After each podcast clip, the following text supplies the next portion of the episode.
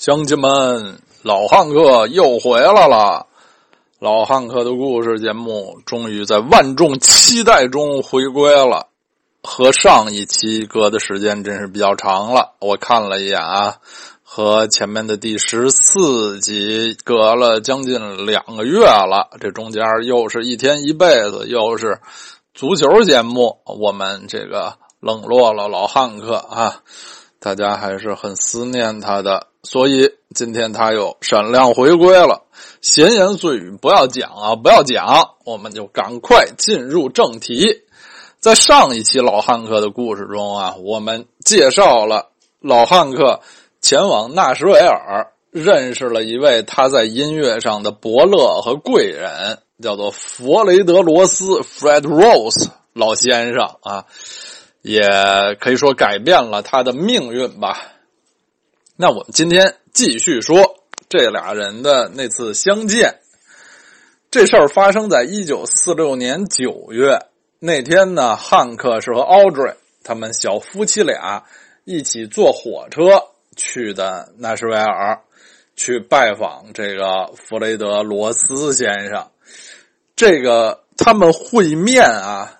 现在就成了一个罗生门式的故事，有种种的说法，而且互相呢都自相矛盾，版本很不一样。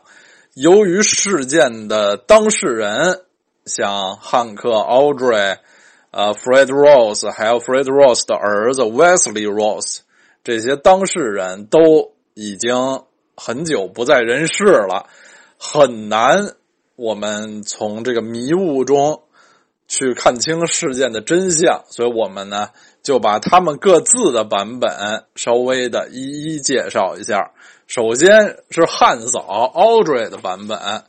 我们知道啊，汉嫂是一个非常的有主意、有冲劲儿、有野心啊，希望把她这位明显很有才华的丈夫啊打造成明星的。这么一个人啊，他呃，对于汉克的这个音乐生涯是有很大的帮助。他也非常的乐于啊，把这个功劳都呃加在自己身上。奥瑞回忆说呢，当时当然都是我的主意啊，就不能汉克不能再在亚拉巴马州在蒙哥马利这么混下去了，咱们得去。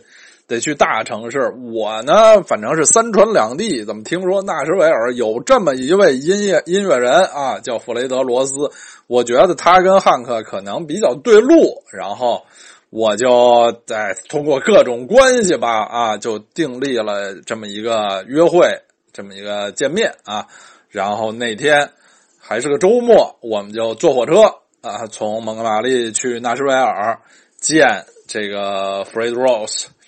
快进门的时候啊，汉克还特别紧张。哎，一到关键时刻，他就掉链子，跟我说：“哎，说我我不去了，我不去了。”我知道他其实就紧张，然后我就用尽全力说：“你你是去也得去，不去也得去。我把你，我把你用用暴力，我把你推进去，你也得去这个这个面试啊，你就得去。”最后，汉克去了，成功了。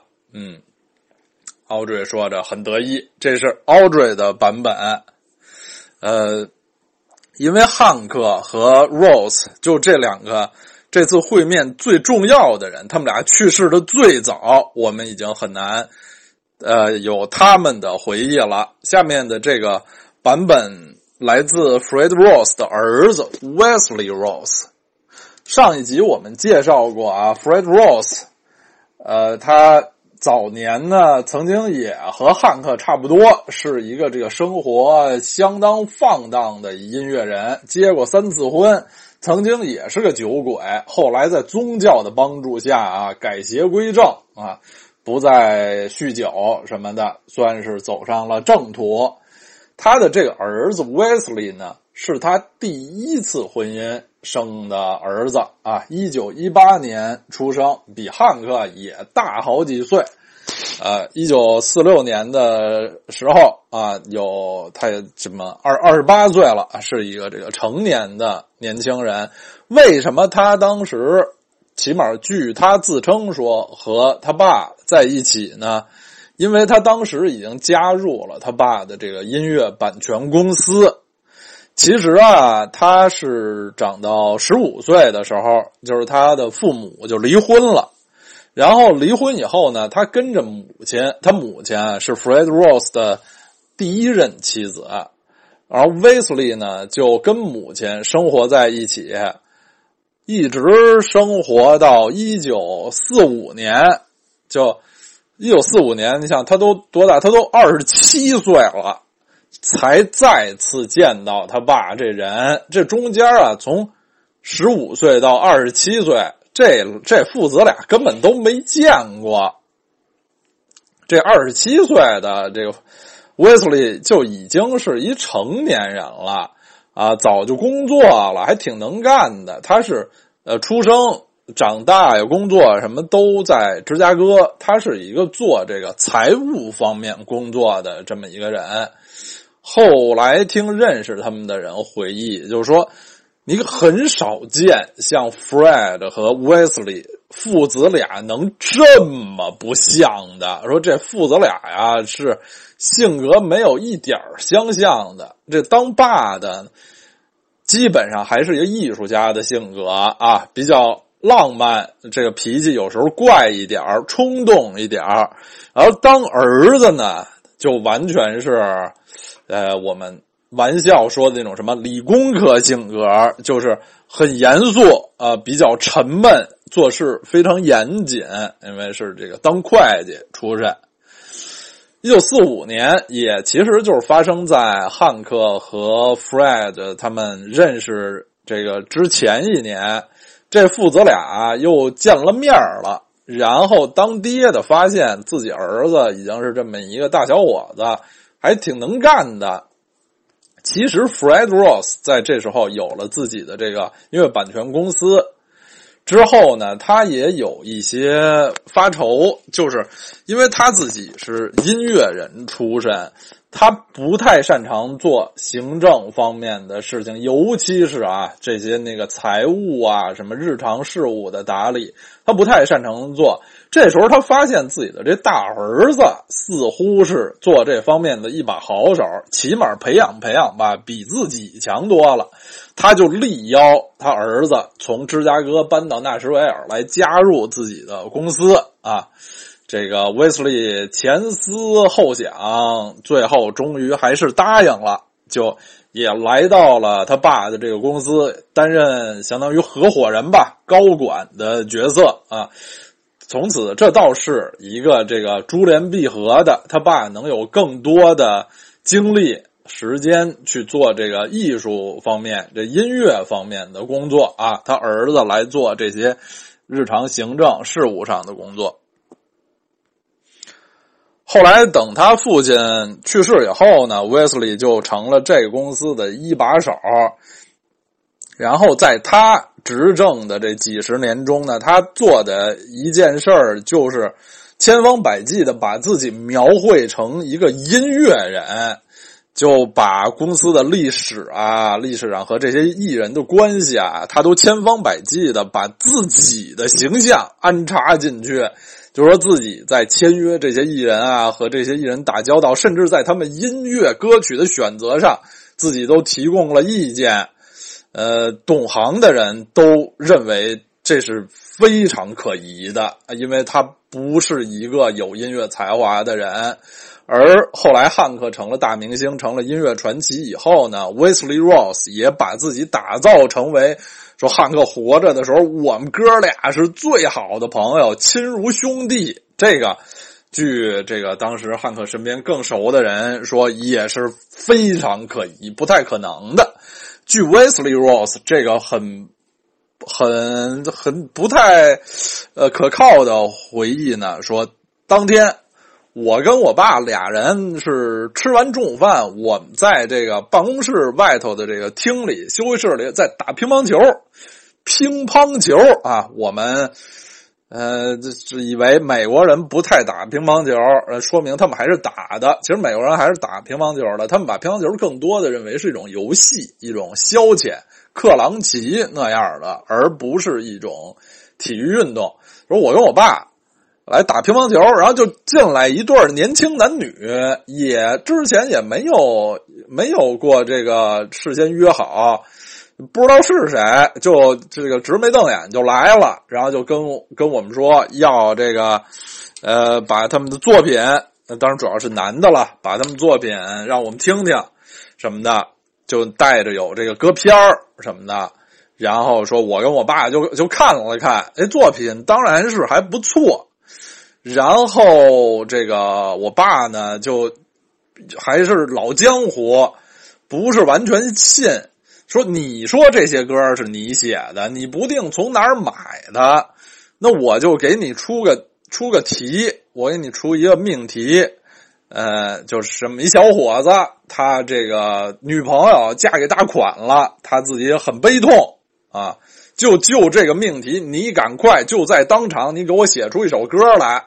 我听听，如果写的好，我就信这些歌都是你写的，我就签下你。然后汉克就到旁边的一办公室，自己吭哧吭哧写歌了。一会儿就出来写了一首相当带劲的歌啊！这首歌后后来我们也会介绍。然后就这么很传奇性的啊，这个 Fre 那个 Wesley Rose 说，我一看也觉得这首歌。很好，我也点头同意。于是我们的这个合作就开始了。这是他的回忆啊，这个综合各种的对其他的当事人以及一当时的一些文件的一些考证回忆，这两种说法吧都不尽不实。更可能的呃一一种情况呢是。汉克和 Audrey 首先不是，就是俩人那个没有约，没有约定，就就直眉瞪瞪眼，大把金刀就去了，是有约在先的。而且汉克应该是被啊威斯利的父亲 Fred Rose 邀请去的，虽然他邀请的这个目的啊不一定是和汉克。作为歌手，就是汉克当歌手两个人的合作，而更可能是就是要从汉克手里买歌，或者是他们从此建立一个就是歌曲创作人这方面的合约合作。但是他们俩之前似乎是有联系的，是通过一些这个音乐啊、电台的网络啊邀请汉克去的。反正不管怎么着吧，就是。这两位能人啊见了面啊一见如故，后来就开始了这个相当成功的合作。呃，Fred Ross 很快呢就了解了汉克的他除了他的音乐才华，他的个性啊，他的生活这方面的很多的这个信息，也知道他曾经像自己，他像自己曾经那样是一个大酒鬼。这个酗酒问题已经到了不可救药的程度啊！然后，Fred Rose 就为他定了一个非常鲜明的一个策略。在当时啊，因为这个录音工业，就是这录唱片，反正就是录唱片这个技术还不太完备。呃，当时的这些歌星呢，成名一般是走这么一条路，就是先。在各个电台，电台做嘉宾，在电台做直播节目。我们前面也介绍过，当时啊，电台播的内容、播送的内容，大部分还不是说放磁带、放唱片，当时也没有磁带啊，还不是放唱片，真就是直播，就是一人拿吉他在那儿唱啊。当时这些歌星都是先在各地的这个电台直播节目打出知名度。然后再录音，因为录音啊也不是一件很容易的事儿。然后录音再出这个热门曲什么的，是这么一条路。而汉克呢，名声已经太臭了。之前我们也介绍过，因为他这么这个酗酒的习惯，而且就是跟电台关系处的也不好，经常迟到什么的，在电台。在亚拉巴马的很多电台名声已经臭了，这条路走不通了，所以要走一条新路，就是先录音啊，给他先签唱片公司，先录音，录出歌来，在市场上发，打出一定知名度呢，再回头去上电台，而他们的目标一样。就是上尽量大的这个功率大的能覆盖地域广泛的电台，尤其是他们的终终极目标就是上纳什维尔的这个 Grand Opera 大 Opera 秀。所以现在对汉克来说呢，录音是关键。Fred Ross 在业内关系很广，很能活动能力很强，他很快呢就为汉克。找到了这个录音的机会，主要就是他得他得找到那个可以发行他唱片的这个唱片公司。他先找了一个挺小的唱片公司，因为汉克确实名声也不太行啊，就愿意发行汉克的唱片。呃，时间不长，当年的十二月，就是汉克和他呃认识三个月以后就。有了这个第一次录音的机会，汉克就又去纳什维尔录了这么几首歌。其实当时 Fred Ross 对于汉克的这个创作才华呢，一个是还是不是完全的像后来那么信任，一个是他对市场的这个呃脉络呢也把握的不是那么准，还是比较保守。说咱们先录一些俗的，就先录一些这个。宗教歌曲比较传统的，不是这个原创的新的流行歌曲，汉克就随便也是录了几首这个宗教歌曲。据说录音质量也比较粗糙。其实啊，汉克不是 Fred Ross 旗下唯一的艺人啊啊，他旗下还颇有一些艺人啊。他也不完全就是所有时间都在纳什维尔做乡村音乐，他也经常去芝加哥啊什么大城市制作一些爵士乐的唱片之类的。这第一次录音呢，就是出的很粗糙的两张唱片，后来就这个小唱片公司就上市发行了，结果出乎 Fred Ross 的意料之外，唱片卖的啊，以以这种投入来说，卖的相当不错。出乎他的意料之外，他就对汉克的这个才华更加信任了。他觉得应该给汉克找一个更大的唱片公司。当时机缘巧合，运气不错，就著名的这个电影公司 MGM 米高梅呀，就是米高梅公司所在的这个大的娱乐集团吧，他要进军这个唱片业，进军这个流行音乐业。成立了自己新的这个唱片公司，就是 MGM 啊，米高梅唱片公司啊。当时就是当然就是新的公司成立了，急于要这个旗下有艺人。后来在这个行业界业界很有威望的这个 Fred Ross 的推荐之下呢，汉克就被这个 MGM 唱片公司签下了。就在一九四七年四月。汉克第一次为 MGM，就是在比较好的乐手的伴奏下和比较好的设备啊录音。这次录音呢，就其中产生了两首他的名曲，都是我们前面的节目已经介绍过的。一首就是《Move It Over》，就是过去点儿，过去点儿，讲这个。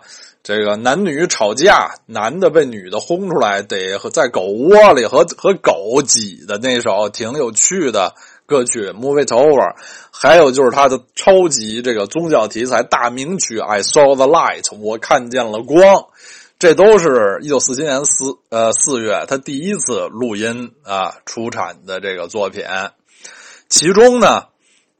I saw the light 没有立刻被唱片公司发行上市，Move it, Move it on over，这个是上市了，获得了又是相当大的成功，让 Fred Ross 都刮目相看的这种成功吧。啊，汉克也因为这个唱片的热销，算是人生中第一次挣到了一笔可观的钱，就。当时他的这个各种版税啊，挣到了两千多美元，这在当时来说就是相当大的一笔钱了。终于他，呃，这么很还算很运气，运气很好的，很快熬出头了，挣到了一笔钱呢。汉克就在这个 Audrey 的这个督促催促下。就买了房啊。说起来，就跟咱们现在这个年轻人想的这个想的这些事儿也差不多。有了钱就要买房。嗯，这个我们前面说过，当时这美国买房还是挺容易的。就最明显的例子就是汉克的母亲莉莉，也是从乡下这么白手起家，后来在蒙哥马利就靠这个出租房子来过活，后来挣的越来越多，就他买更大的房子做这个出租出租房的生意，这房子不太贵，所以啊，汉克挣了这两千多的版税呢，就。买了一套房子，就是人生中的啊第一套自己买的房子，然后据说呢还给奥瑞买了一件高级的这个貂皮大衣啊。这个奥瑞第一次有了这个自己房子，不用这个租房租房子住了，成了女主人，也很烧包。就说好像是花了不少钱装修啊什么的，尤其是据说给这个。房子的窗户外头装上很高级的那种金属的框、花纹什么防雨棚什么之类的，这钱花的也是挺多的，所以让这汉克的这个刚刚挣的这钱一下就还有了亏空，不光没剩下，还有了亏空。这有了亏空，还有一个什么原因呢？就是在我们节目中已经好几期。没有出现的这个汉克的母亲老姐姐莉莉又要出场了，就是这时候莉莉吧也买了新房，就买了更大的房子做她的这个出租房生意啊。我们因为有一些集没说莉莉的近况了，我们再介绍一下啊。就这位这个身强力壮的这个老姐姐呢，在这个情场上面很是就是经验丰富，很。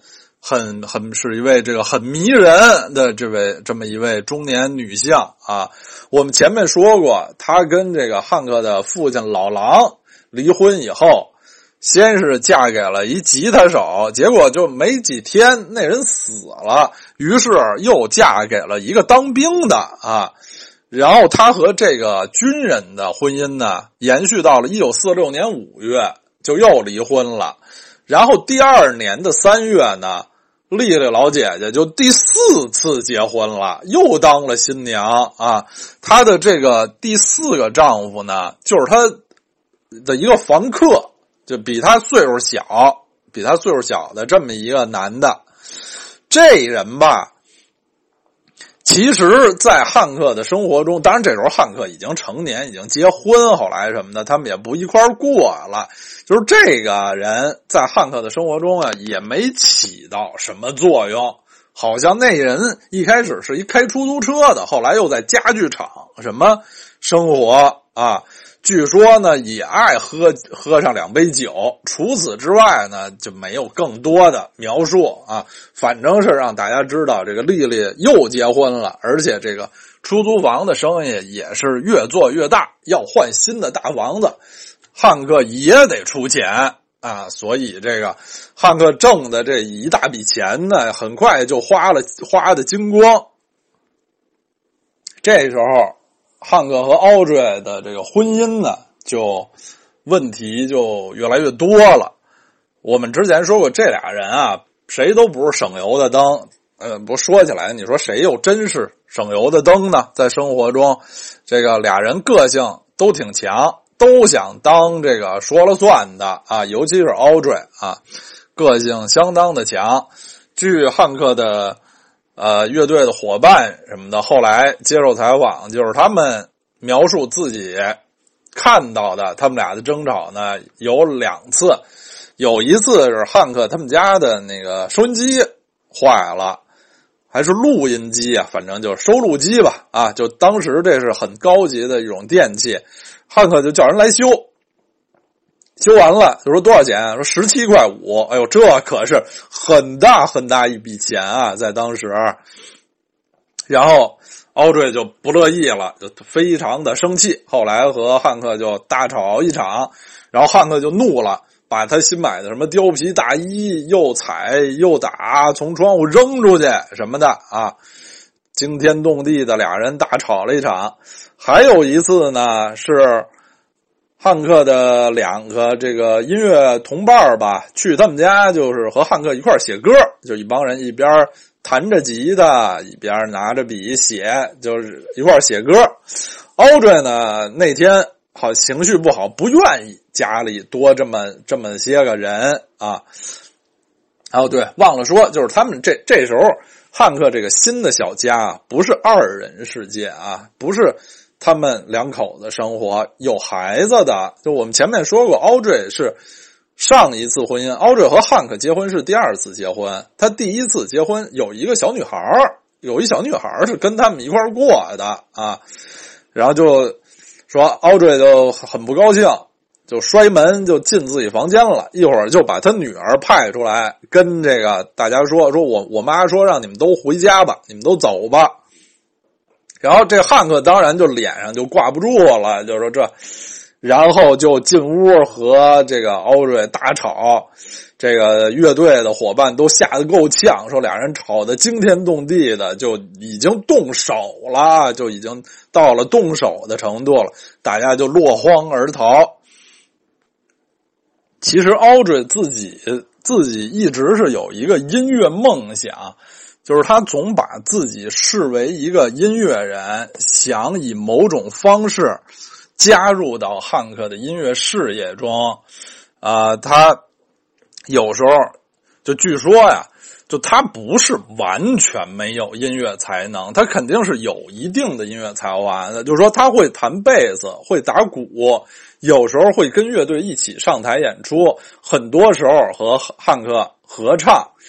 他的这个歌唱水平，如果让汉克的乐队伙伴一说，就是一团糟，一无是处。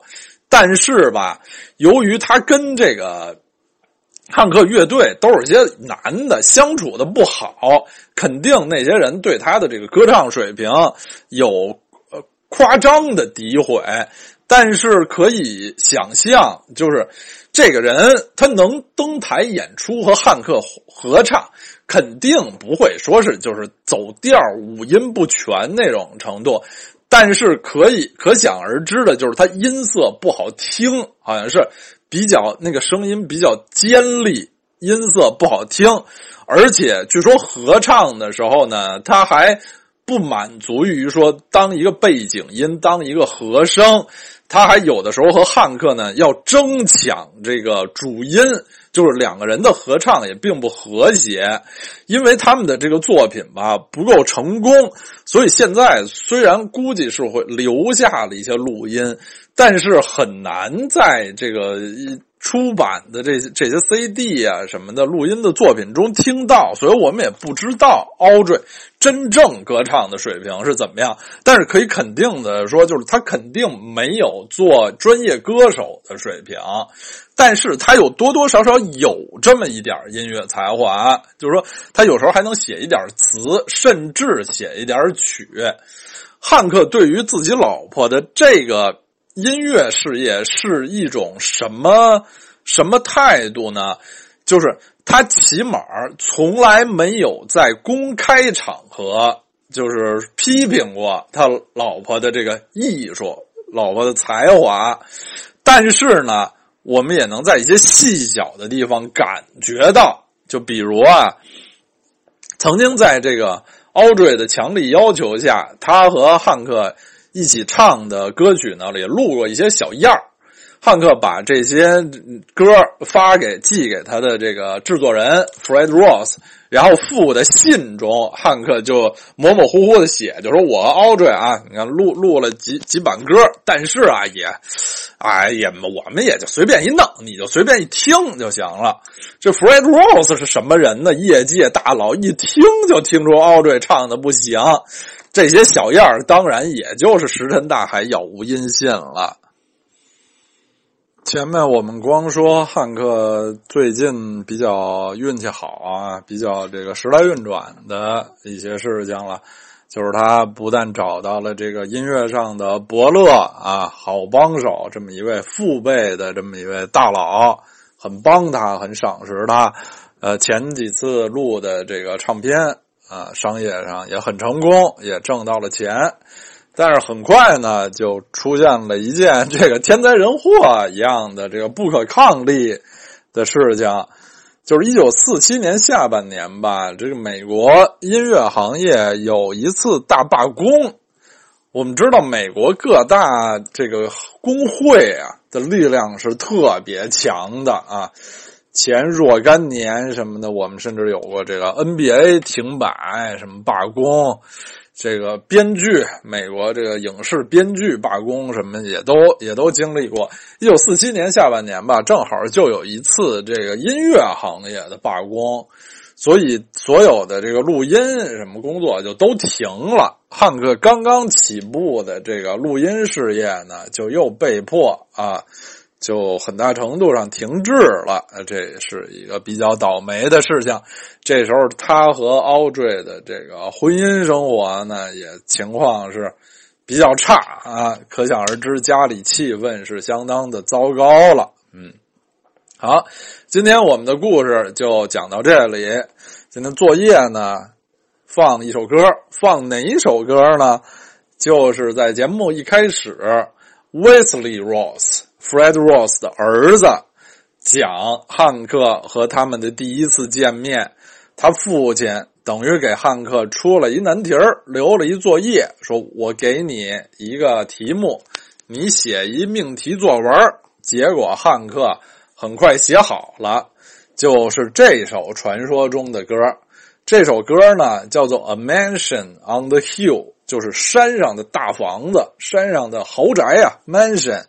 山上的大宅子，Audrey 对于这首歌呢也有自己的回忆，从中我们也可以感觉到 Audrey，呃，一直是把自己的这个角色加入到汉克的音乐事业里的这种啊这种做法。Audrey 回忆说啊，当时 Fred 跟跟汉克说，你要想证明给我看，说你能。做歌，我就给你一题目，一个题目叫《A Mansion on the Hill》山上的大宅子。你也甭着急，你就拿着这题目回家去，回蒙哥马利去啊，就命题作文，写首歌，然后我们就回家了。汉克呀，就每天费劲写呀写呀写，就一直写不出来。因为以前汉克创作啊，都是就是纯，从来没有命题作文，自己爱写什么写什么啊。而且汉克是不是那么呃擅长写叙事曲？他的歌呢，更多时候是表达一种一个时刻一一种感情什么那样的，所以汉克就写不出来。直到有一天晚上，就我就莫名其妙的我就唱了起来啊。Tonight down here in the valley，就我就唱了起来，然后汉克说：“哎呦，真好，唱的真好。”所以最后这歌就写出来了。所以这歌的词儿啊，等于是那个我们仨人，Fred Ross、汉克和我啊都有贡献。这是 Audrey 的回忆。事实上，这首歌确实不是在。纳什维尔的一个办公室里几个钟头写出来的，是汉克花了比较长时间写成的一首歌啊。后来这首歌是在一九四八年底啊曾经发行的。嗯，当时的这个商业成绩一般，呃，在那个乡村榜上最高排位是第十二位。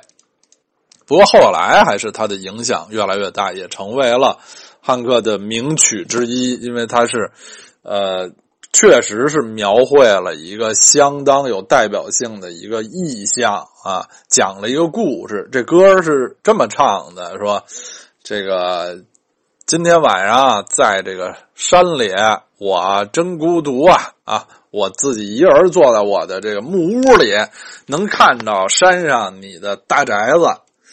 你还记得我们分手的时候，你给我讲了一故事。你说你这生活中没有爱情没关系啊，你还是愿意住在大宅子里。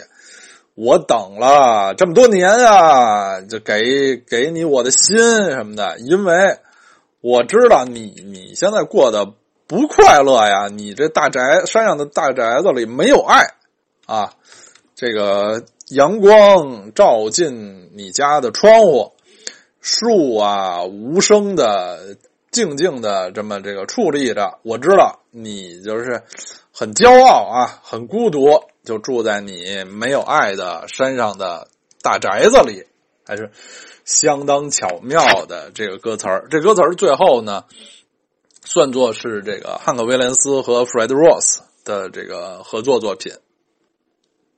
我们在前面的节目中也说过，汉克的名曲以悲歌、惨歌居多。他比较欢快的歌曲，基本在前面已经名曲啊，就好歌，基本在前面的节目里已经放完了。